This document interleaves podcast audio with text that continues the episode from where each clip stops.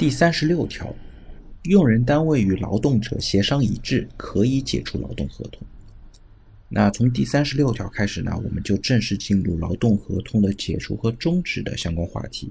那关于解除劳动合同呢，由用人单位提出，一般呢是需要支付经济补偿的。那如果是劳动者提出的，那用人单位可以不支付经济补偿，有点类似于劳动者的辞职。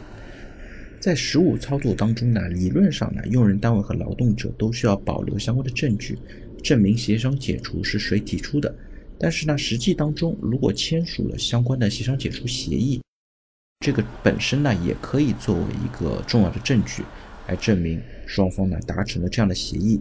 以怎么样的法律条款，以怎么样的权利义务来解除劳动合同。在实际操作过程当中呢，协商解除协议也是最常见的劳资双方和平分手的一个方式。一般来讲呢，如果签署了相关的协商解除协议，就证明双方达成了某种共识，在解除的相关条款上没有更多的争议。一般呢，签署了相关的解除协议也不能够轻易的反悔。